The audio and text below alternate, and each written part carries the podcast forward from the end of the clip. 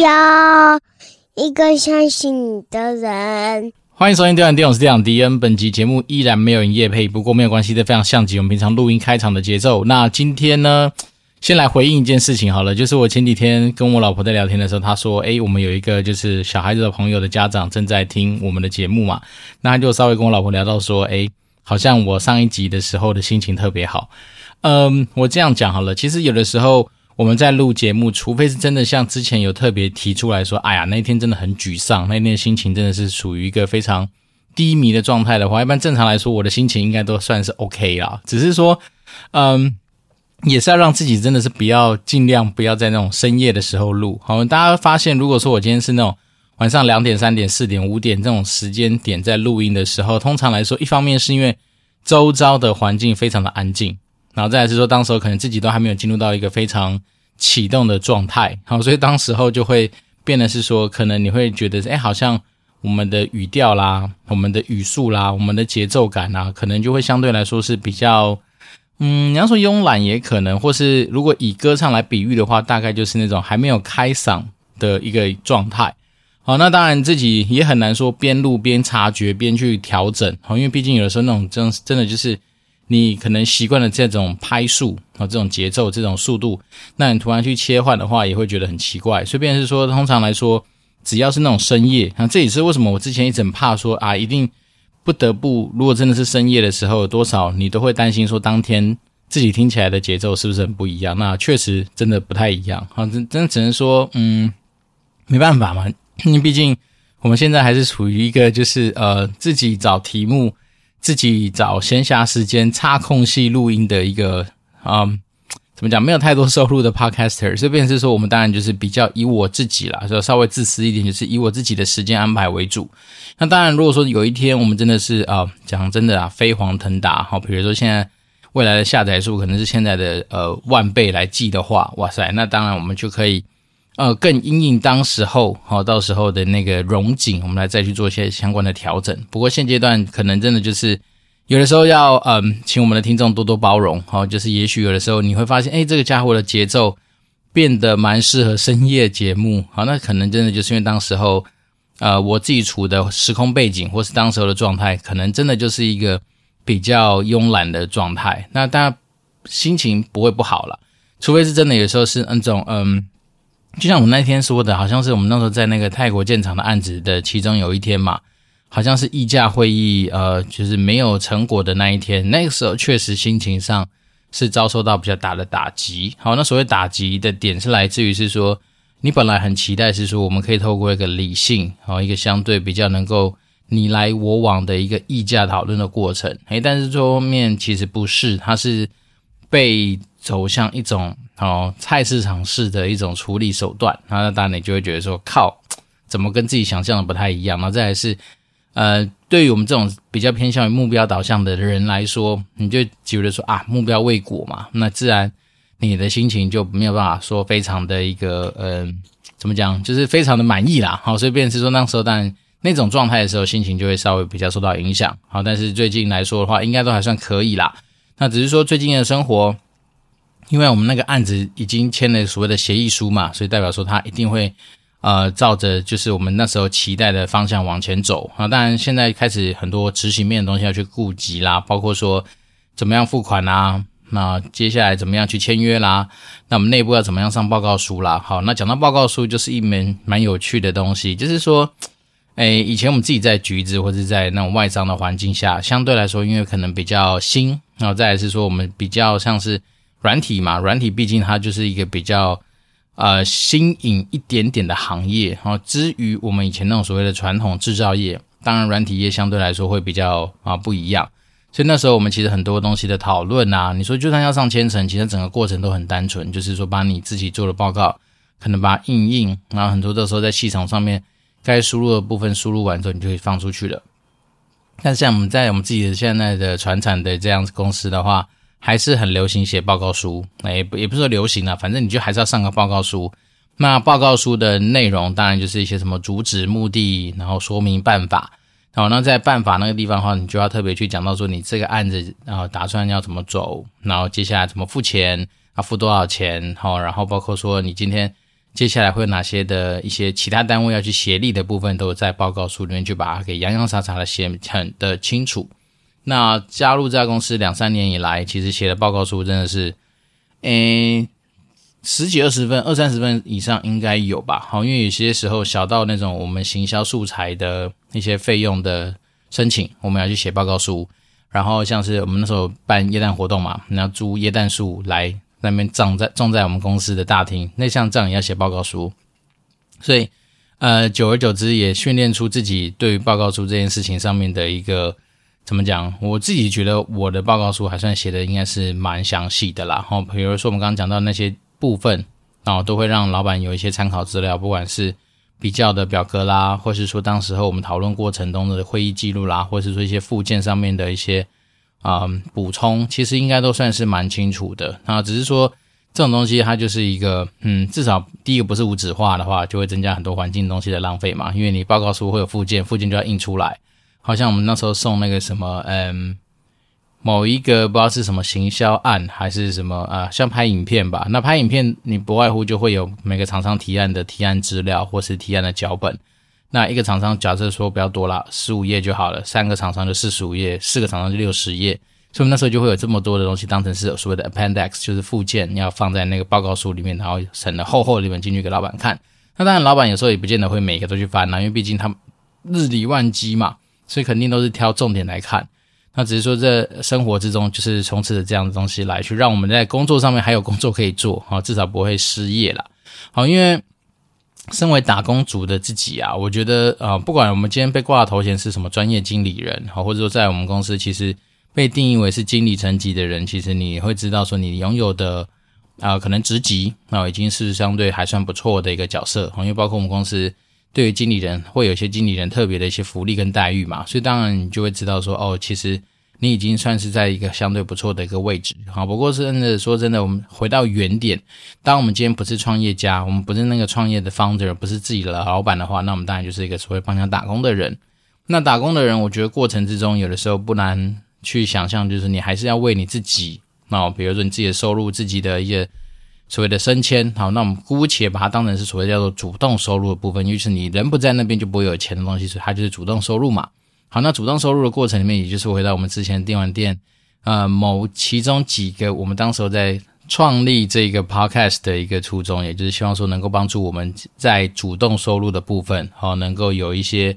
呃多少帮助自己加分，多少帮助自己更顺利往前走，然后去累积自己所谓的主动收入的一个嗯目的吧。好，因为说真的，啊、呃，你要去增加自己被动收入的部分，当然很多元嘛。那当然，所谓的被动收入就是你人不用去管它，你躺在那边呼吸，你这边做自己别的事情的时候，它也会是一个像是嗯啊收入金收入巨轮一样，它会自己那边转的这样子的一个东西才叫被动收入嘛。那被动收入当然就是你要所投入哈，我们就叫投资吧，投资，所以你是要把它投出去那。这些东西坊间有太多高手，还有太多那种所谓的全职投资人，他们他们专门就是用这种东西来增加他们所谓的被动收入的部分。好，那当然我们至于他们，我们可能就少掉了这么多的一些时间上面的研究，或者说少掉这么多真的在投资上面的进进出出。那当然回顾我们自己身为还是一个所谓好专业经理人，那当然我们当然就是可以在所谓的主动收入的部分，也就在我们所谓的。呃，职涯正常的职场上面来去做到一些我们自己认为好可能少走冤枉路的分析，或者说真的是职场上面妖魔鬼怪的一些事情啦。好，那当然，我觉得呃，我们刚刚提到有一个关键字叫做目标导向嘛。我觉得在职场上面，我自己的心得是这样，就是说你越是把自己设定成一个目标导向的人，其实说真的啊，对你的职业帮助来说，绝对是加分很多，而不是扣分。当然，很多人会说啊，你在追逐目标的过程里面，你必须要去顾及到说过程的顺畅性、合作团队的一个 smooth，或者是说、呃，很多人的心情要照顾到到。好，这些东西都叫 nice to have。我们先讲有些东西是 must have 嘛，就是说你必要发生的。好，我们就像以前你在念书的时候最常听到什么必要条件跟充分条件。好，那我只能说，如果今天要身为一个有价值的打工仔，你要能够让大家更。愿意把一些资源，或或者是说，好简单的说，就是把一些高收入的东西放在你身上的话，当然，首先你自己就是要是一个能够有产出的人嘛。好，那产出这东西，绝对不是说你今天有产出来就好，而是说你要产出有价值的产物。那价值的东西回推回去，其实不外乎就是跟你的目标去绑上关系。也就是说，在你没有目标的情况之下，很多时候你做很多事情是虚无缥缈，甚至是没有价值的。那讲起来是真的，因为很多人，我自己的观察，在职场上，很多人他会不知道接自己到底在做这些事情的目标是什么。好，好像只是为了做而做。好，或甚至呃，更常听到就是那种好，假设。已经走很多年的企业，他们常会说：“哎，以前人就这样做，所以我现在当然就这样做。”但是你要静下心来去想想，说你以前做那些事情，它总是会有个目标，总是会有个做它这个事情背后的原因。那当你今天能够了解到它的时候，搭配现在时空背景的调整，不管是工具的进化、科技的进步，或者说你今天整个企业运转到这个时间点，你可能要背负背负的目标，或者你在被赋予的一个责任可能都不一样的情况之下，你本来就要做相对应的调整嘛。那只是说很多人都忽略了目标这件事情的时候，你就会发现很多人是真的是先射箭再找靶。好，那这样其实就很怪异啦。也就是说，嗯，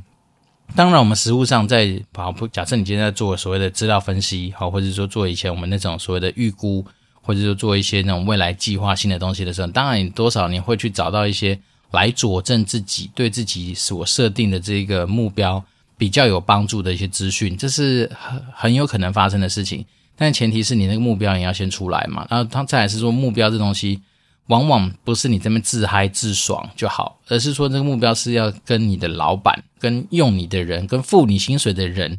好，我们先不扯那种什么啊，到底谁付你薪水，其实是你的什么客户付你薪水那种瞎鸡巴的鸟话，不是？你反而是要先去知道说，今天真正实时打那个钱到你户头里面那家公司那个老板，他对于你的期待。好，因为我们讲真的。当然，这东西它一切的东西都还是来自于逻辑上面的拖延嘛。好，比如说你今天因为接到客人给你的产品服务的需求，或是接到客人给你的一个难题，那你因为帮他解决这个难题，你帮他给他的他想要的产品，好，你给他的他想要的服务，所以因此他把他口袋里面钱放到你的身上，好，放不是放你身上，放到你公司的户头里面，好，所以才产生了所谓的呃企业的营收等等等。好，那这东西当然就是。推回来嘛？你今天为了要去达成你今天客户所要的东西，或是你今天去推出了客户可能要的东西，那这东西当然它就会 break down 到每一个功能上面去。好，比如说今天整个公司的走向，我们就是要去迎合高单价客户他们在整个明年、后年，甚至更长远未来所需要的产品跟服务。那接下来你那个什么产品单位、行销单位、研发单位、好生产单位，当然就要跟着动起来嘛。好，那。这时候就就不得不去聊一下所谓的策略的东西嘛。那策略其实简单来说，真的这么简单，就它就是一个选择。好，选择什么东西不要做，选择要做什么东西，其实就是策略的本身背后的含义。好，因为我们都知道资源当然不是无限多的情况之下，你不可能什么都要。好，除非说你今天真的就是一个包山包海什么都吃得下来的一个公司，你想到什么它都可以给你。那当然。好像理论上不太会发生这种事情啦，因为人性，人性，哈，人性总是要去做取舍，所以策略本身就是一个取舍。好，那有这样的认知，你就会知道说，当我们今天在决定策略的背后的时候，那你当然就会去知道说，你有哪些东西必须要做的，好，或者说你今天在哪些东西不要做之后，反正你的饼就这么大嘛，你哪些东西踢踢踢踢踢踢到最后，你就剩下你可以做的那一块。好，那当然就是要上下一致嘛，所以从你的老板就会布达给他下面的人呃主管，下面主管再布达给他下面主管，那可能才会到所谓的呃职员的部分。那职员的部分当然各据你各个不同的功能，那就去发挥它应该有要样子嘛。好，因为讲真的，对于生产单位来说，我今天生产高单价的东西跟生产低单价的东西，也许搞不好都能差不多，但是它可能会影响到是什么？它的工艺啊，它的进货的材料啊。然后它今天对于良率上面的拿捏啊，等等等，它都是相辅相成的嘛。那再来是说，你看，像我们一旦决定了要做所谓的高单价的东西，你可能整个采购的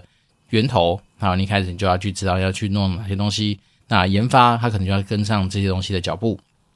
所以呢，在商场的世界里面，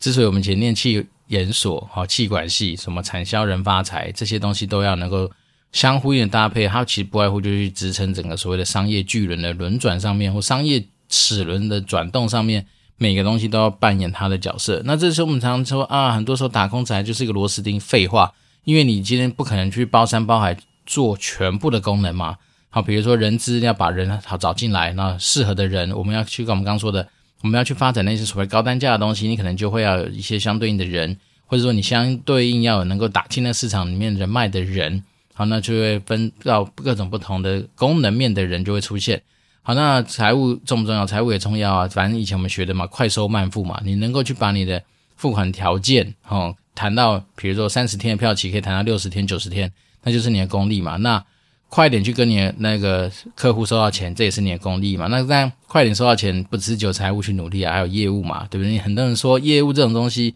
会卖东西不了不起，没有太了不起啊。但是你能够收得到钱，才是你真正的本领。所以呢，在商业的环境里面，诸如此类东西，它就是会一直串起来。好，那。你说中间的过程导向，很多人会讲说啊，过程导向过程重要啊，或者是说什么团队和谐啊很重要。但是我还是觉得，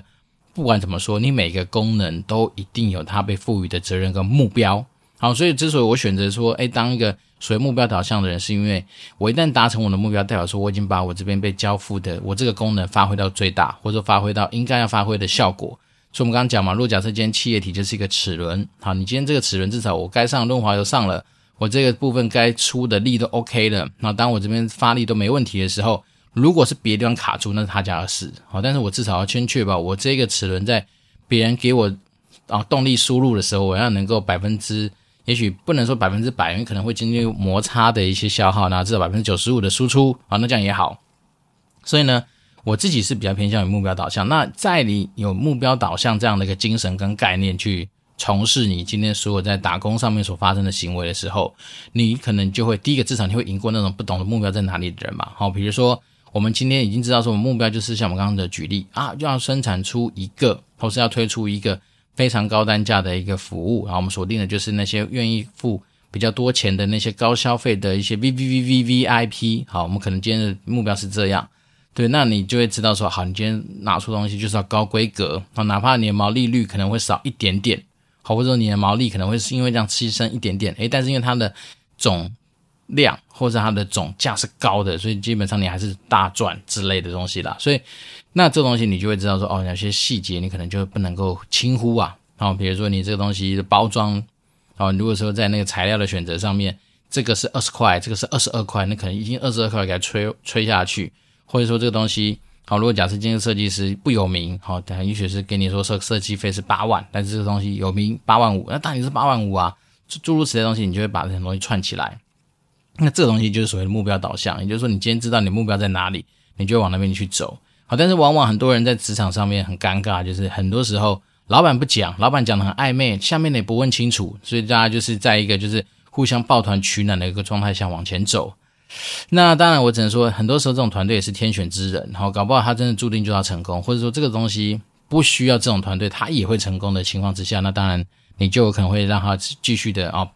抱团取暖下去。但是对于我们像以前在那种所谓线上游戏啊，那种非常严苛的环境，你不办活动就落赛，或者你办了活动办不好，你也会挫赛的这样子的一个环境之下，你当然就会更知道说，你要很清楚的知道你今天要往哪里去射那一把箭。那你的资源很有限嘛？比如说你今天要拍广告，你要往哪里去下才能够达到你的 TA？它都会有它的一个背后的原因跟道理。所以呢，目标导向这件事情，它就被培养出来，变成是说你在工作上面，你很清楚知道你想要干什么的时候，你就会更加有底气。那当然，有的时候你会说，去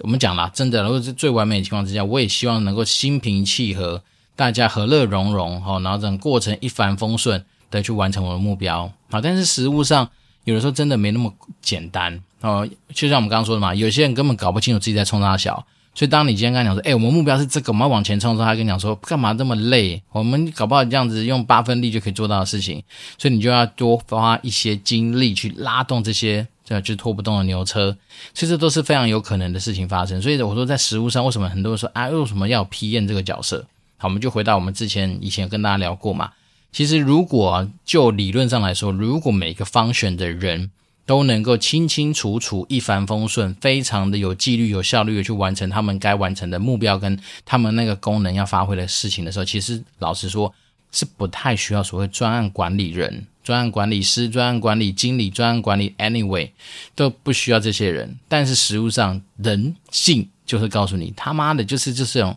就是会有人落高，就是会有人不听话，就是会有人自己有自己的私心，就是会有人有情绪，就是会有人今天哪里不顺，哪里不爽，或者今天就是哪里有意外，诶，所以就是这时候就会有所谓的专案管理师、专案管理人员，然后 PM 就是所谓的什么 Project Manager 或者什么 Product Manager，Anyway，反正就是会有这种人出现，来去把这种狗屁倒灶的事情给把它捡起来做，或者说去推着大家往前走，然后或者他稍微站在一个比较高的地方去。中观这个专案的全局，那当然他可能是为这个全局负责的人，那他也有可能是推着这个全局负责的人，他当他的第二把手来去推着他往前走。好，比如说像以我们的专案，像我们自己最近接的这个建厂的专案来说，我就不是这个专案的最高负责人。好，负责人可能也许是我们家总经理，可能是这个委员会的会长之类的。那我们身为一个专案经理，我们就是确保中间的利害关系人都能够知道这个专案怎么去往前走，然后大家该做的事情要去做什么，就把它往前推进。好，比如厂商该给东西要给，然后比如哪些单位该下决策的下决策，该给建议的下建议呢，该给需求的就给需求。啊，反正生活之中就是这些事情。好，那我们讲很多，就是我自己还是回归到原点啦，就是我真的相对来说是比较偏向目标导向的人。所以过程之中，当然可能有时候会不见得太圆融，好，或是过程之中可能会比较逼迫别人去往我的目标走，那是没办法的，是一定要发生的事情。为什么？因为如果我自己知道说有些人真的不行了，那要么我就自己做，好，其其实讲真的，最后一招我一定会拿起来自己做，好，就包括我们前在呃受训说怎么去教育部署这个东西，其实也多少有些关系，好像什么暗示、明示、指示、接管嘛，它有几个。大概的流程，好，所以当然，通常最后来说，你可能还是要自己接管。那我当然就是有把这些东西稍微放在心上了，就是说，在时间资源允许的情况之下，诶，我会愿意放手啊，让你每个人就是和乐融融、开开心心，好，每天在那边跳恰恰，这边做这些东西。但是如果说我发现说，诶，不行，这影响到我的进度，或者说根本没有办法有人来做的时候。或哪怕是我今天做的比别人更好，比别的单位更好，干你就不要跟我说瞎鸡巴讲一些人没的，就我就是接起来做。那这就是我自己，因为不得不为自己所设定的目标，或是说跟老板所共识的目标去负责下可能会发生的一些事情。所以，嗯，只能讲，我觉得目标导向不错啦。好，至少在人生有目标的情况之下，那你会走的比较有一些方向。那这个东西当然有希望说未来有机会慢慢的就分享给我自己的小孩子，好让他们知道说，哎，你今天不管去学什么东西，你自己要设定一个小小的目标，就是告诉自己说，你为什么要学这东西啊？你学这种未来想要干什么，而不是说每天这边蹉跎时间。当然你会觉得说，哇，小孩子这个生物，看着他们在那边蹉跎时间，觉得干，人生真的就是这样一个循环呢。小时候我们自己也曾经在那边每天蹉跎时间呐，就是说，哎，时间真的好多，我不知道干嘛。好，每天光打电话可以打八个小时，每天在那边发呆看云，有些是躺在那个我们家的院子看云，可以看半个小时。那你就觉得说，其实真的是时间，那怎么样？时间真的会让你体会到很多。像我们现在那时间躺在那个什么草地上看云，看半个小时。我们现在其实时间真的很宝贵啊。如果有时间，像我们好，哪怕是录音，也都是夹缝中去把这二三十分钟给挤出来嘛。所以。大家也许当然可能在等到小孩子大一点，我们自己时间稍微多一点的话，可能会会有不一样的心境也说不定。好了，不管怎么样说，如果假设你今天真的对目标导向这样的东西有想要去做一些讨论啊，或做一些交流啊，或者说你刚好自己遇到这方面有一些不知道怎么开始的一些嗯起头的话，那当然都还是可以欢迎透过 Apple Podcast 五星留言给我，那我当然就是诚挚的为大家服务啦。那诶真的就是鼓励大家啦，可以透过 Apple Podcast 五星留言给我那。当然可以让我们的那个听众回馈东西有一些更新啦，因为上一次还处在一个路过的美术，他所留下有关于诈骗相关的那时候的一些分享。那我们现在还是希望有些新的东西可以来跟大家持续做一些分享跟交流。那我觉得是电玩店，我是电玩迪，我们就祝福大家有个愉快的周末，拜拜。